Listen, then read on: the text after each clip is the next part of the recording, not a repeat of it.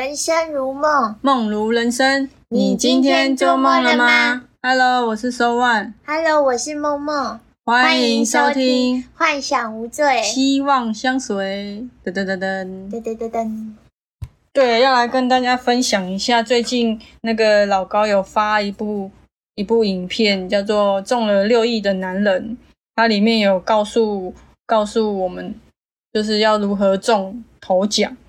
然后我来跟大家分享一下，他说有六个方法，是那个日本的那个中过很多次头奖的那个男生，他有他有出来采访，那个男人就不知道中了好几亿元，那个是几率问题啊。没有，他是真的有方法算出来，要在什么时间、什么地点去买几张彩票。真的，我那时候看完这个影片之后，我就决定我明年要来实施这个计划。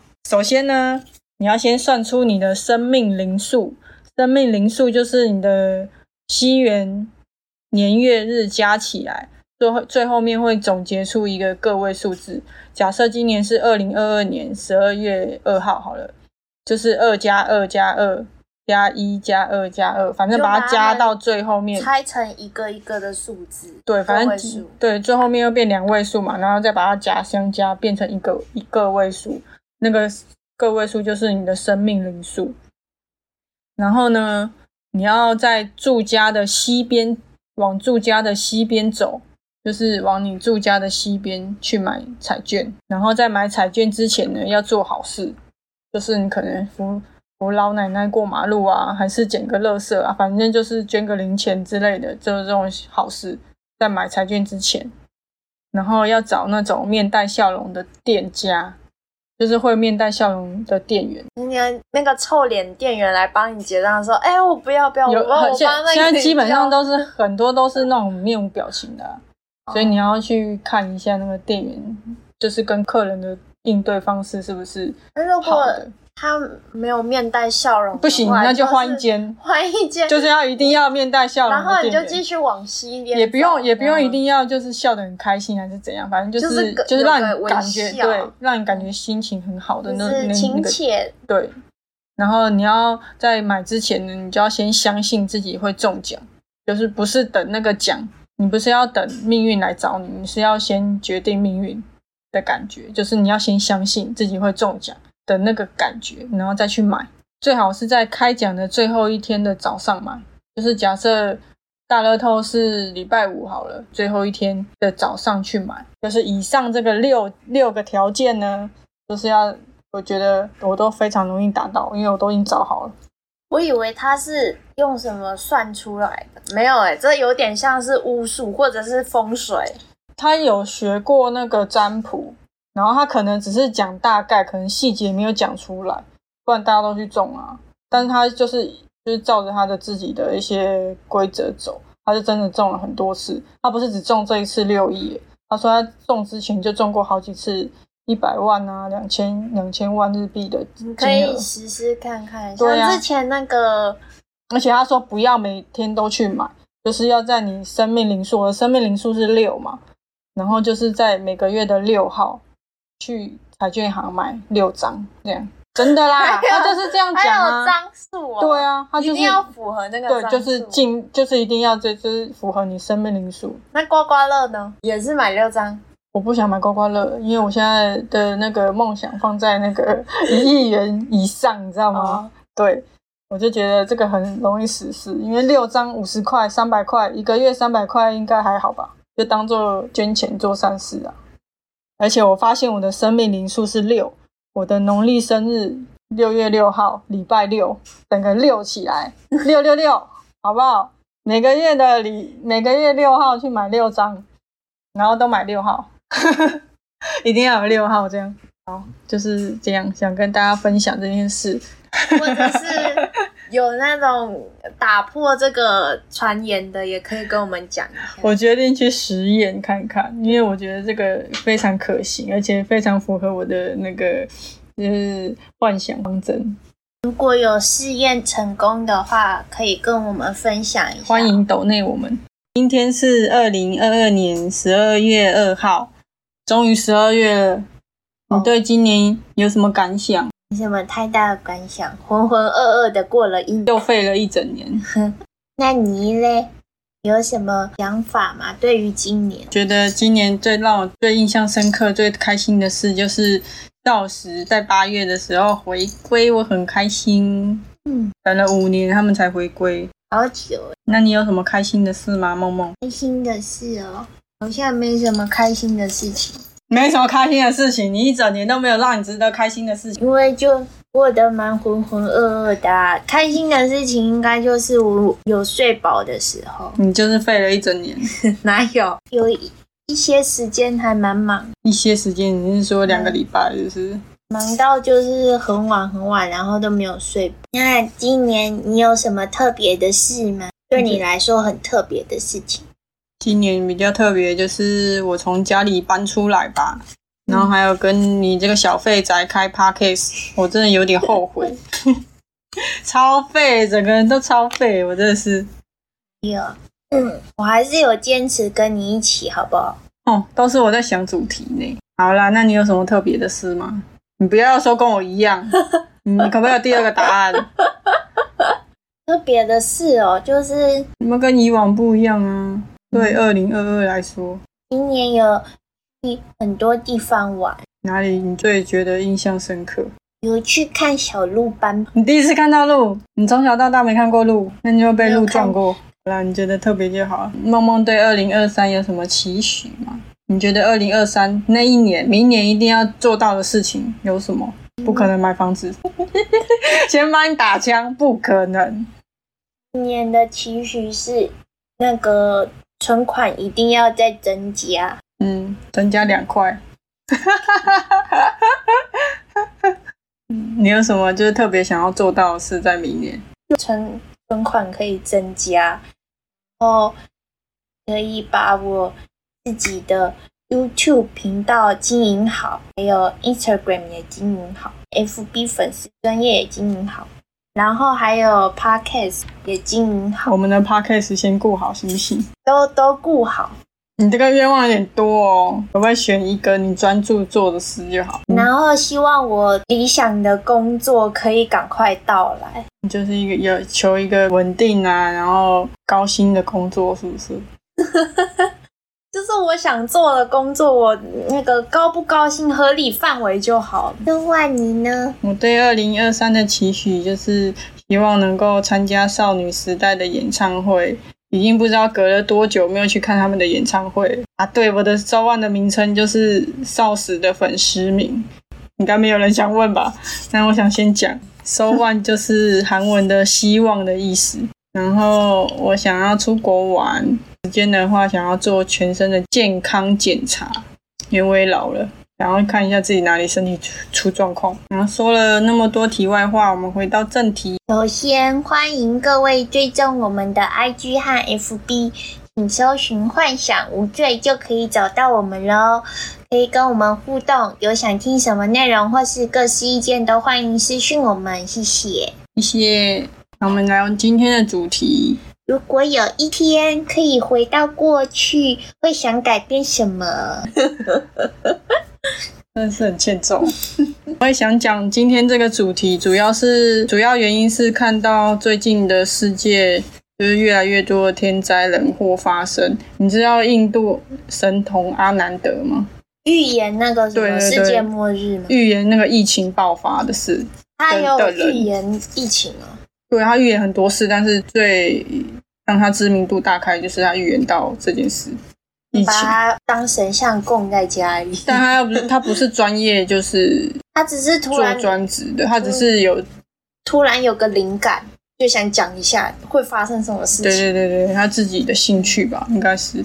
应该是说就是有那种可以预知能力，像我们上一集说的超能力的他应该就是相关。对，就是会看天象什么的，能够算得出就是地球整个的运势啊，还是会发生什么事。我觉得真蛮神奇的。他是有特别去算过，不是他突然没有没有，来个他是看来个感觉他是看星象，就是星就是天空那些星座像，就像说玛雅文化，就是古老的文化那种，他们也都是看天气啊，对，然后去算出那些事。然后因为就像今年有发生那个俄罗斯跟乌克兰的战争啊，然后还有大地震啊，还有疫情啊，COVID-19 这些天灾人祸，还有最近发生的那个韩国梨泰院踩踏事件，就是觉得说会不会哪天就会突然离开人世？然后其实这件事谁也预料不到，因此我们真的要好好把握现在。就是此时此刻的人生，活在当下，就是想做什么，只要不要危害到别人，都就是尽量去做。这样，嗯，这是我自己的宗旨。自己想要做的事，就是你思考过之后，就是可以去执行，不管会不会失败啊，反正就是一个经验嘛。然后你对自己所爱的人，也要勇敢的说出来哦，不要让自己后悔。或者你突然哪天出了意外，你来不及说出口。那是不是很遗憾？会留下遗憾。最不喜欢留下遗憾。然而，我就会开始想象，如果有一天我能够回到过去，我可以改变我当下的决定。我想改变什么呢？接下来，我们就来一起进入幻想的世界吧。噔噔噔噔噔噔噔噔。你有没有想要回到？过去，那你想回到过去，想要改变什么？从决定讲这个主题的时候，我就想了蛮多的。呃，重新审视自己这三十三年来的人生，有没有哪个当下的决定，现在回头看会让自己觉得后悔的？其实真的蛮多的。但是如果没有那些决定，现在的我应该也不是我。至少有那些经验，会导致我现在做的其他选择。就是会造就我之后未来的样子嘛，所以我们就是在用一次次的决定中，慢慢成长成现在自己的这个样子。然后假设这个幻想能够实现，我让我回到过去，改变自己的事情，不干涉别人为前提。就是你如果只能回到过去，改变自己当下做决定，你想要改变什么？默默，你想要改变什么？如果可以回到过去。我会想要远离那些对我不好的人事物。你要怎么远离？你要具体的说明一下。像是之前就会，像是有的朋友没有那么的 OK，他有个前兆，我可能会回去让我自己知道这个人不 OK，我就会远离他这样子。但是你不没跟他相处过，你怎么知道他不 OK？你还是要相处过吧。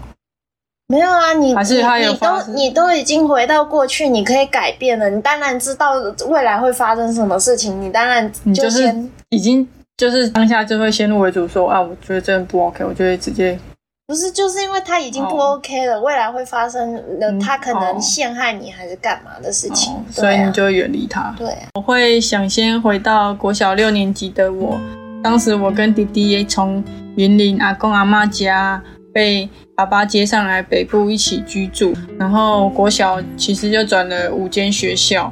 那时候我真的蛮讨厌交朋友的，心里就觉得有一天都会分开，就是不用去跟人家认真的交际。然后有一阵子就变得很边缘，觉得我国小转了五间学校，而且我有两本毕业纪念册，都不同的国小，好酷的。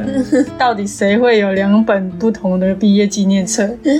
我觉得很酷，这件事也蛮特别的。我要分享的第一件事呢，其实我从来没有告诉过别人，就是我的爸爸妈妈还有。我的兄弟姐妹、朋友都不知道，就是我想要改变的第一件事，就是我记得我在国小六年级的时候，那时候就跟爸爸一起住嘛，然后在基隆那边，然后记得那时候好像是过年的时候，爸爸的那边的亲戚都会回到我们这边一起过年，然后那时候我记得有一天就是跟堂姐、堂妹他们在一起玩。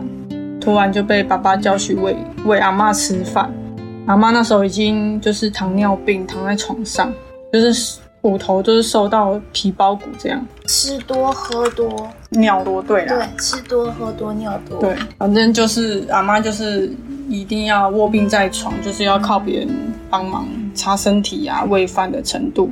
然后记得那时候好像是我其中一个堂妹在喂阿妈吃饭。然后我爸就突然叫我去，就换我喂这样。然后我那时候就是觉得说，哎，我玩到一半，干嘛突然叫我去喂？而且已经有人在喂了。可能那时候好像就是因为都一直都都是别人在喂吧，就是几个孙子轮流喂啊，然后我都没有喂到这样。然后我也不知道为什么，反正那时候我就心里就觉得很不平衡，为什么要我玩到一半的时候叫我去喂？为什么你们喂饭要轮流喂？就是可能也是算尽孝道的一种吧，哦因为我们没有特别那时候没有特别请那个看护，对，而且我们那时候亲戚都在家，反正那一次我就觉得，就我当下就觉得很不想喂，然后就被爸爸骂、啊，然后但是我就是还是去喂，然后我就觉得很突然就觉得很委屈，就自己被骂这样，然后就边哭边喂阿妈。反正就是我当下不是不想喂，是我觉得我玩到一半，然后你突然骂我，然后叫我去喂，然后这么多人面前骂我这样，我就觉得很不开心。就喂到一半的时候，阿妈就用她那个，她已经其实蛮虚弱，然后就跟我说，嗯、她就跟我讲一句麦考，而她应该是很很心疼我，就是这样哭吧。然后其实我就想，我那时候还在哭，我不知道要怎么回答她，然后就就到现在还是觉得很愧疚。可是我就想跟阿妈说，我不是不想喂她，我只是因为被骂，然后不开心哭，就想回到那个时候，就跟阿妈道歉，跟她说这是我应该做的，因为她其实对我很好，她就是在她还没有生病，就是糖尿病卧卧床之前，她其实都对我蛮好。然后记得国小一一年级那时候有一次不想去补习班，然后阿妈就看到我说：“哎，你怎么还在家里？”这样，那时候好像都会被爸爸妈妈送去补习班吧，然后去学一些什么。其实国小一年一二年级也不用学什么吧，反正我我记得我去那个补习班也没有学什么，所以我就不想去。反正那时候阿妈就问我说为什么还不去，然后我就说我不想去啊，我想看电视，不然你去叫老师来。结果他就他就真的去叫老师来，把我带去补习班，我真的傻爆眼。但是我觉得他就是想要就是关心我啦。总之呢，我就是想回到那个过去，很想要回去抱抱阿妈，跟她说我很爱她。你有一次不是就梦到阿妈、那是云林阿妈，这个是我爸爸。外婆啊？爸爸那边叫阿妈，啊，妈妈那边叫外婆，好吗？反正我们都是叫阿妈啊，我反正我们都没有分，我们都叫阿妈。啊，有记得国小好像四五年级的时候，阿妈就过世了，印象蛮深刻的这件事。然后还有另外一件事，今天今天这几件事，其实我觉得都蛮后悔的，就是当下这个我自己的决定，会让我到现在都很后悔。就是我自己大学的另外一件事，这件事就是也影响我蛮深的。就是我还是大学的时候，在天很正常的下班之后要去学校的路上，就刚好骑车，就是骑车嘛，然后停在一个很大的十字路口。那时候就是在等红灯，突然听到左边女生的尖叫声，然后我就转头过去看，然后就看到一台公车，它要右转，然后可能死角他没有看到有两个女女学生要过马路，然后我就看到一个其中一个女学生就在尖叫，转头过去看她，她就一直就是在尖叫，一直拍那个窗户，就说压到人了，压到人了，这样意思就叫要停车。她可能不知道，她那时候就是一直要想要过去，因为他是一个很大十字路口，她不知道她压到什么，她可能觉得他压她东西还是什么。嗯，反正我我那时候看到是她有停下来，然后我的我的这边就刚好要绿灯，就还有他大概十秒左右，然后当下其实就在想说，我到底要不要回转，就是卡在那个公车司机的前面，然后跟他说这个状况，因为他那个死角他可能看不到，对啊。然后我就想说，因为我不是只有我一个在停红绿灯吗，那有上新闻吗？没有上新闻，我记得应该没有，就是当下你有因为看因为当下很震惊，亲眼看他被碾过去的？他还是没有，因为他是在他是右转，其实我这一面看不到，已经压着了，这样。我这一面其实看不到他压被压到，因为他是右转，然后我这边是右边嘛，所以他转过，我只看到他转过去，然后我有看到，其实有看到两个女学女学生要过马路，我是亲眼目睹那一切发生的。之后我就是在想，说我到底要不要回转过去，就是跟公车司机说要叫他停下来这样。然后后来觉得还是没有，就是转过去。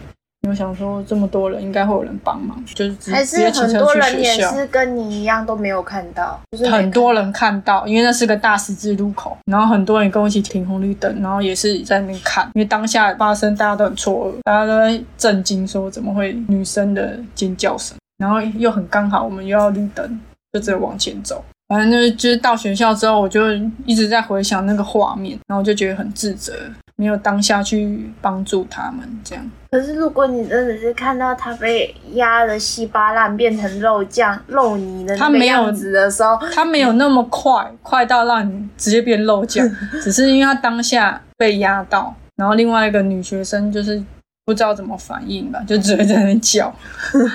就这件事就卡在我心里很久，就觉得我当下应该要去帮助他们。如果换作是现在的话，大家应该先拍拍现实动态，先上传 IG。我觉得那些都很缺德、欸，对我觉得应该要先叫救护车，然后问他们有没有需要帮忙的地方。反正我就是这件事影响我很深，就是到现在我只要骑车路边看到就是有车祸需要帮忙，我都会停下来。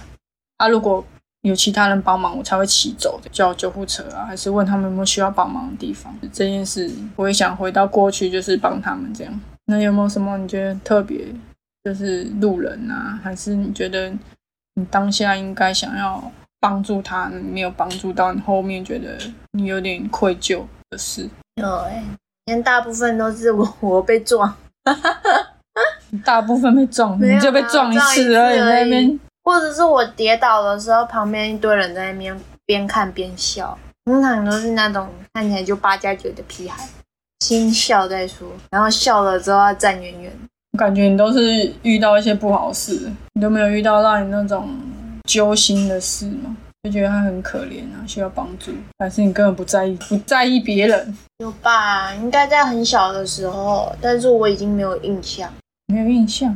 对啊，那你小时候你也没办法帮助别人，有可怜过别人，但是我现在我已经不记得了。没关系啊，反正只要记得之后你如果路上有需要帮助的人，你要记得帮助他，不然你会愧疚一辈子。很多事就是其实当下你没做，你之后就会觉得很后悔，这是我自己的经验呐、之后这么善良这也不是善良啊，就是觉得互相吧，反正有一天搞不好也会出车祸，也需要人家帮忙。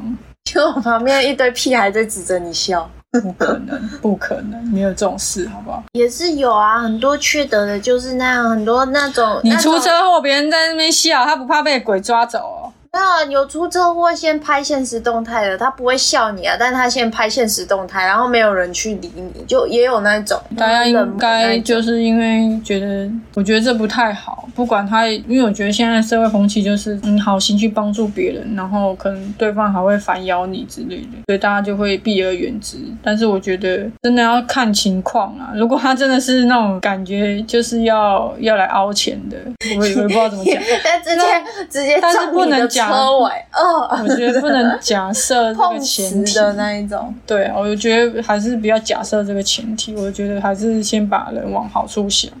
可就是又不真的需要是又不是那种那个，他是不是真的意外？其实你骑车当下就知道，又不是那种多荒凉的地方，还要到碰瓷哦。其实不一定是荒凉，他才会故意去给你撞，他是看你的车好不好。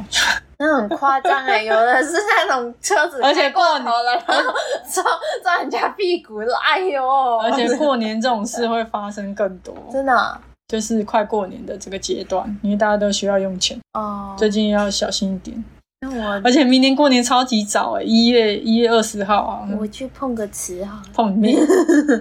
怎因为想要赚那个不劳而获的钱，真的不要做一些让自己会良心不安的事。可是现在的人的心态都很扭曲，已经很少有反正我不管别人嘛，我们不要这样就好了。我觉得不要愧对于自己就好，不管别人是怎样，我觉得我自己做到不要让自己觉得良心不安，我自己对得起我自己就好。然后最后一件事呢，是我到现在还没有原谅的人，应该就是很后悔遇见的这个人。email 那个是回台湾之后，就是如果时间可以重来啊，我想要回到当时我就是为了追星去韩国打工度假时遇到的一一位女生。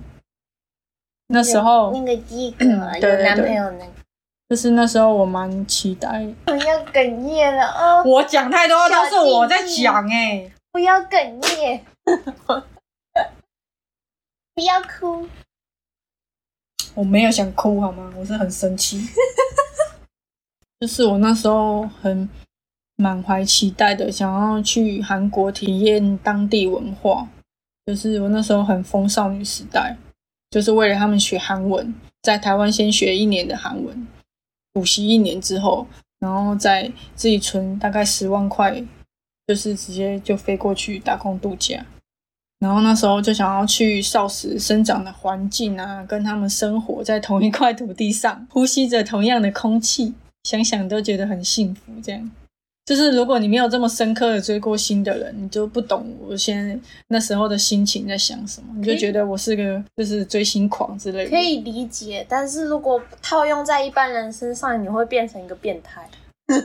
其实那时候很多人都是因为追星去韩国打工度假，或者是去去那边读语语言学校。很多啊，现在很多我觉得其实这个我觉得其实这个文化也没有不好，就是让我们可以去体验别的国家，然后去学习不同的语言，搞不好将来也会用到韩文啊，谁知道？反正我就是有个动力嘛，去学习新的事情。然后我的名字叫 So One 呢，也是因为少时的名称嘛，刚刚有说过，就是韩国的偶像团体，他们在红到一个程度之后，公司都会替他们的粉丝取一个名字，像少时就是 So One，那呃 Super Junior 就是 E L F 嘛。那你的妈妈木呢？木木。妈妈木的粉丝名称叫木木，对啊，木木其实韩文的意思是萝卜的意思，所以他们每次他们的应援棒是那个白萝卜的造型。哦，蛮酷的。那你们的应援色是什么？应援色哦，你不知道你们粉丝的应他们他们每张专辑颜色不一样哎、不不是哎、你们有一个统一的，它的应援色、啊、查一下看看。你很扯哎、我满还说是粉丝，我们的粉丝应援色就是粉红色，没有带个代表色吗？每一个团体都会有一个代表色啊，BTS 就是紫色啊，Super Junior 就是蓝色看啊。看看啊，反正呢，这样就是能够让偶像跟粉丝之间呢更有向心力，所以公司就会替他们的粉丝取一个名字。然后少时的名称是 “so one”，就是希望跟愿望的意思。希望能够带给少时力量，然后希望守护着少时，少时也会守护着希望，可以互相依靠的关系。对啊，没有代表色，他们没有代表色，让他们演唱会呢就是举着萝卜萝卜棒啊，萝卜棒是什么颜色？就萝卜萝卜棒，萝卜棒的白光，发着白光的萝卜棒，好好笑哦。他们每张专辑的颜颜色都不一样。每张专辑颜色不一样是正常的，但是他们会有同一个代表色，就他们演唱会的时候都会是那个颜色。像少时就是一片粉海，粉红色的海，他们是五彩斑斓的白，就白光打到底就对了。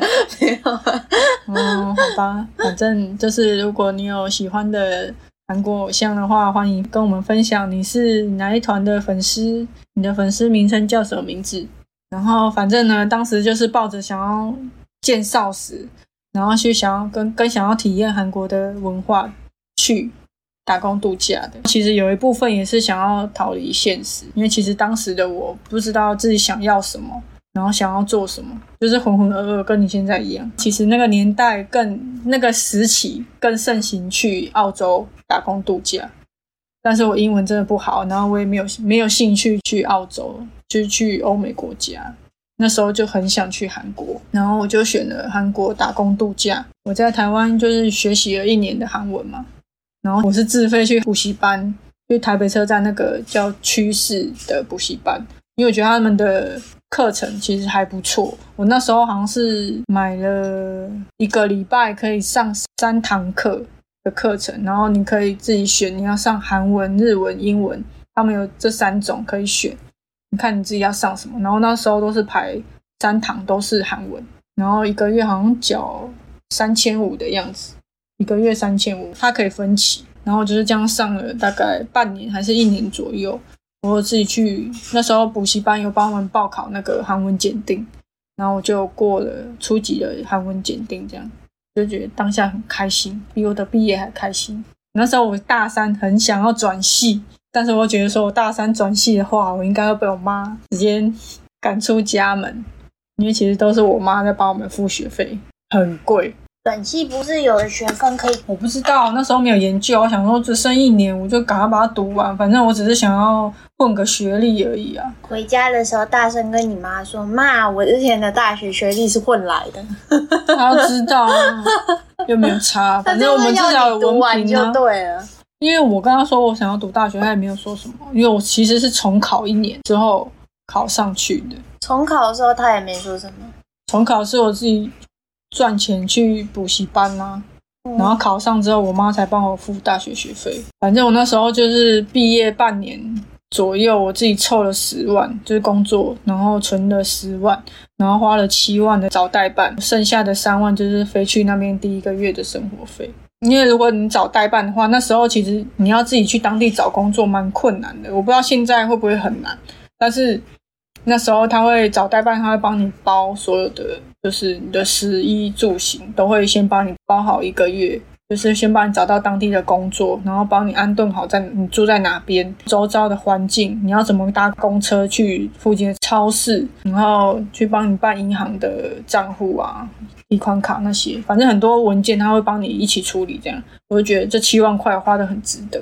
而去到那边之后，我第一个月的薪水就五万块，就是可以打平，所以我觉得花这七万块还蛮值得的。然后我去韩国之后，有认识几个一起过去的台湾人，那时候大概好像五六个一起去打工度假，然后我们就聊天之后也知道对方想要体验人生跟追星才去的，也是跟我差不多的情况，就是那时候很疯韩国啊。那时候大家都蛮疯韩国的，对着韩国充满好奇心去到那边，然后才知道韩国薪水直接吊打台湾。台湾那时候好像还是一万九，劳基法规定最低的月薪是一万九。那时候去韩国一个月，我们大概就赚进台币将近五六万。反正呢，我们就是过着认真上班、下班，然后放假就到处去旅行的日子。然后我们去了很多当时观光客很少会去的地方啊，我们就一起吃遍韩国的美食啊，直到吃腻为止，就是看到泡菜会害怕为止。嗯，那你之前那个时候有吃什么？觉得什么好吃我？们可以推荐一下。炸鸡呀、韩国炸鸡真是一级棒，好吗？直接吊打台湾任何的咸酥鸡，呃，不不不，等下被 等下走，直接吊打韩台湾所有的什么韩式炸鸡，没有一件一间我吃过在是比台那个韩国当地好吃的。韩国觉炸鸡就目是炸前，我吃到的台湾的韩式炸鸡的话，都还蛮腻的。我觉得他们就是炸不出炸不出来，就是韩国的味道，然后蘸酱也不对。你真的要去韩国当地吃一次，你就知道什么叫做韩式炸鸡，超赞。尤其是桥村，哦，哦有些又想飞韩国。然后那时候才知道什么叫生活，就是拿到薪水不用算来算去，想要吃什么就买什么，然后想去哪哪玩就去哪玩，可以过得比较宽裕一点，还可以有办法存钱，这才是生活。台湾那些惯老板给的薪水，充其量只能算是生存，你只能生存啊！你吃完扣掉那些就没了。你想买个东西，还要在那边思考个半天。我在韩国完全没有在思考我要买什么就买什么，而且我有办法存二分之一。所以说韩国的物价，你说很高吗？我觉得其实还好。你只要没有什么特别的物欲，你其实真的可以存到钱。之后就体验了大概三个月左右的韩国生活之后，我们就会慢慢的开始聊心事嘛。然后其中有一对亲姐妹，她最后面是直接直接嫁去韩国，就是直接跟当地韩国的男生交往啊，结婚。她不是故意嫁去韩国，她是直接在那时候打工度假的时候认识。刚好谈恋爱。对对。对，然后姐妹都是刚好在那个我们打工的地方认识的。原本呢，就只是想好好过着自由自在的生活，不想跟任何人交往。本来是这样想啊，想要认真存钱，然后放假就去追星，然后再存一笔钱回台湾。因为真的，你可以边玩，然后又可以边存钱，又可以边体验韩国文化。就是原本都是我这样想的。你的钱就像水一样都蒸发光。直到我遇到那个女生的出现，就直接讲结论吧。她就是改变我性向的一位女生，就是真实的改变我性向。因为我那时候就不觉得我会喜欢女生，我只有跟男生交往。在去韩国之前，那他是为什么会让你 我不知道，发现说你你真爱女生？我那时候其实一直在想，说我到底是喜欢她，还是就是把她当好朋友，就是当朋友这样子。后来我就是会跟那些台湾人讨论嘛，然后其实他们也觉得说我应该是喜欢他。那那个时候你们大家都还蛮开明的，台湾人其实还好，是韩国那时候还同性文化还没有。那个时候其实台湾的那方面也没有很，二零一六哎，对啊，二零一六已经蛮多 T 啊，都会在西门町了啊。有吗？有啊可能我又没有看到吧。反正那时候我们台湾人是觉得没什么啊，同性文化。当然，我会觉得他不可能啊，因为我喜欢那个对象，他已经结婚，而且又有男朋友，他不可能会喜欢女生。所以我当下也没有觉得我我跟他告白之后他会跟我交往，就是反正我就只是想要把我喜欢他的这个心意跟他说。你这个小三做的很名正言顺，在那边说，哎人家都已经结婚了，你来告什么白啊？奇怪，莫名其妙。而且还有小孩，我就想要跟他说，我那时候心里想说，反正我就是来打工度假一年而已啊，我喜欢你也就喜欢这一年而已啊，而且我没有想要跟你交往，就是想要直接跟他说，我我就只是想跟他跟他说我喜欢他这样，反正那时候我也不知道我在干嘛，我也不知道你在干嘛。对，反正我那时候就是放假的时候就去买礼物嘛，那时候我们台湾就是那一群陪我一起去挑礼物，就写一个小纸条。那时候我就跟他说，我我想跟你说我喜欢你啊，就是虽然我知道你觉得很无言，怎么会有女生喜欢女生？因为他们那时候没有没有这个思想。反正我觉得还是还是做这件事嘛。不是重点，不是女生喜不喜欢女生，重点是人家已经结婚有小孩，你写这些干嘛？她跟老公结婚是被逼的好吗？被逼的反正还是他不他他还是有婚约在身啊，你怎么可以？就是因为日夜班，然后交接只有交接的时候会遇到，基本上我们很少会聊到天，应该算是一见钟情吧。我那时候觉得是啊，我也不知道，我也不太认识他，就觉得他笑起来很可爱，就这样，就喜欢他了。怎样？后来我们就纠缠了将近两年，直到回台湾才把他放下。为什么说是纠缠呢？因为我那时候爱他爱到就是朋友那一群台湾人都看不下去，就是我常常会一通电话我就随口随到的那个状态，我也不知道我自己在干嘛。现在回想起来就觉得自己那个状态叫什么啊？工具人吗？爱就看真气呀！对，就是那个状态。我从来没有就是喜欢一个人就爱一个人，就是做到这样。就爱就看真气。我那时候就纯粹想说，反正我只是在那边待一年，我能做的就是能替他做的我就替他做，反正我只待一年嘛，无私的奉献，这样就是他要什么我都会满足他。重点人家是有婚约在身，你就不应该啊。对啊重点不管他是怎么样，但他已经结婚，重点是有小孩你，先听我讲，重点是我小孩怎么来？我先 你先让我讲好不好？好，重点是我跟他说我喜欢他嘛，他可以拒绝啊，他没有拒绝哦，他还就是一直就是会一直跟我出去。你有没有听过一种叫做海后？那我可以不拒绝，反正当时我就不觉得嘛，我们就我就不觉得他在利用我。后来，但是旁边人就旁边的朋友都觉得他在利用我，就是他一直叫我帮他买东西呀、就是要请他吃饭啊，叭叭叭，反正在身上花了蛮多钱的这样。你要存，你看你的钱就像水一样蒸发光。我那时候就是想要体验韩国，跟谁一起体验无所谓。那差别真的很大哈。怎样好，继续继续继续，然后后面讲的应该会更生气。你讲。反正在我那时候，那时候，那时候，在我的能力范围内，就是能够替他做的，我都替他做。只是他的手机就是因为他的脾气差，就会乱摔，至少买了两三只给他吧。反正不是新的，但是二手的，但是至就至少买了两三只。你为什么要强调二手？啊？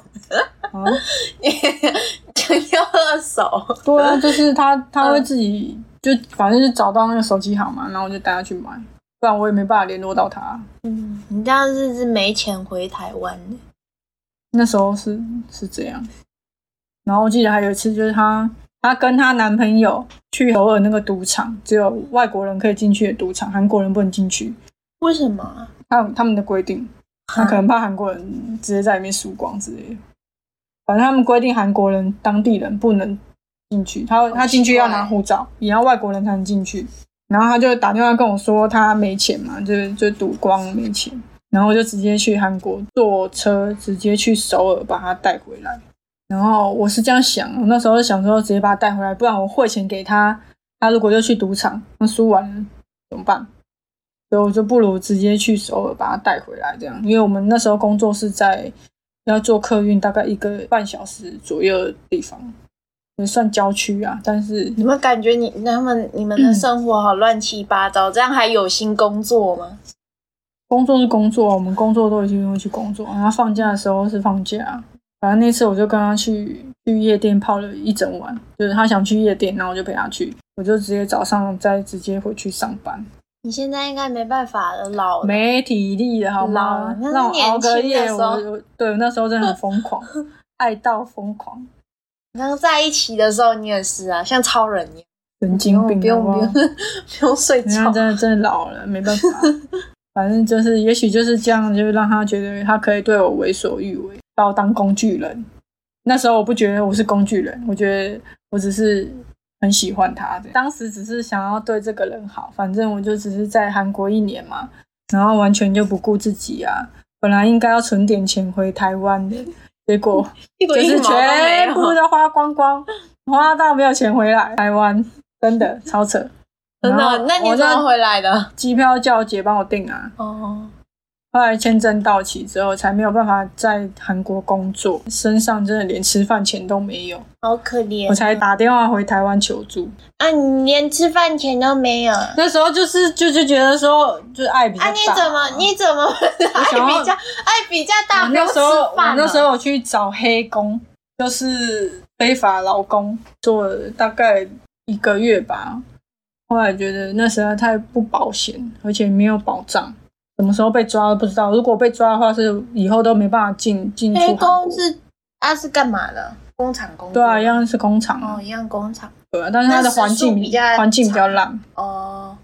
时速长，但是他薪水会照给，但是就是没有保障，你不知道他什么时候会出什么意外。哦。而且我们在打工的时候，就是我原本合法打工的地方，有一次就是一大票的那个警察。进来抓中国人，因为很多中国人都是非法，就是越境越入到韩国。因为他们有个，但是中国跟韩国有一个交界带，然后他们好像只要跨过去就可以，对，就可以进到韩国。所以就很多一整一整个粘在一起的，很多非法的大陆人会到韩国工作，这样，所以他们那时候来抓我们都很错愕，我们以为我们是是非法的，那时候。也是跟着他们一起跑，不知道在跑什么。那时候感觉像在演电影，然后就很那时候是才知道我们是合法的，因为我们有签证嘛。我讲到哪去？那时候回打电话回台湾求助之后，才意识到不能再这样下去，才结束这么荒诞的一趟旅程。回到台湾之后，我才彻底的跟他分开，然后才醒过来。那时候那时候换了那个环境，对你接触不到这个人，其实。不会这么再深陷下去，所以如果你你现在深陷在什么无法自拔的爱情里的时候，你就让自己离开他身边。那是失恋的时候，所以大家才会鼓励说，你失恋的时候多去外面走走，因为你要换个环，不然你会一直困在自己的那个那个圈圈里面。就是我跟我另外一个朋友去日本那边打工，然后后来觉得那个。打工的地方实在太累，在日本打工一个月之后呢，飞去韩国，就是回到原本我合法打工的地方，然后做三个月这样。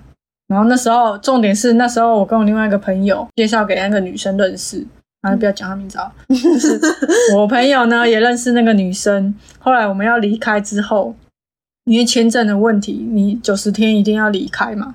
我们到期之后，我们就在最后就是期限。